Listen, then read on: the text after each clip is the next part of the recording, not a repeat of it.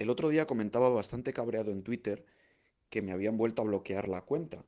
Y yo supongo que es también por utilizar un servicio VPN y que cada vez me, con- me conecte desde un país diferente. Pero lo que realmente no me cabre- me cabreaba más no era eso, sino que cada vez que me bloquean la cuenta, Twitter me obliga a tenerles que decir mi número de teléfono. Y diréis, ¿y, y cuál es el problema? Se supone que es esto bueno por si pierdes la cuenta, eh, puedas recuperarla a través del teléfono móvil.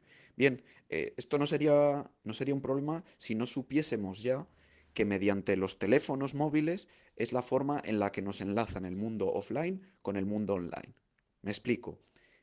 Nuestro número de teléfono normalmente no es un dato protegido, lo que hace que demos nuestro número de teléfono para muchas cosas, tanto en el mundo online, redes sociales, como en el mundo offline, que puede ser en una tienda, haciendo una compra, o puede ser en un programa de recompensas, en las tarjetas del supermercado, etcétera.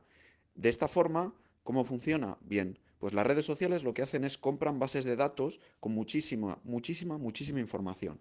Pero claro, estas bases de datos no pueden contener datos privados, pero el teléfono móvil sí, el cual utilizan como identificador único para enlazar nuestras actividades offline con nuestro mundo online.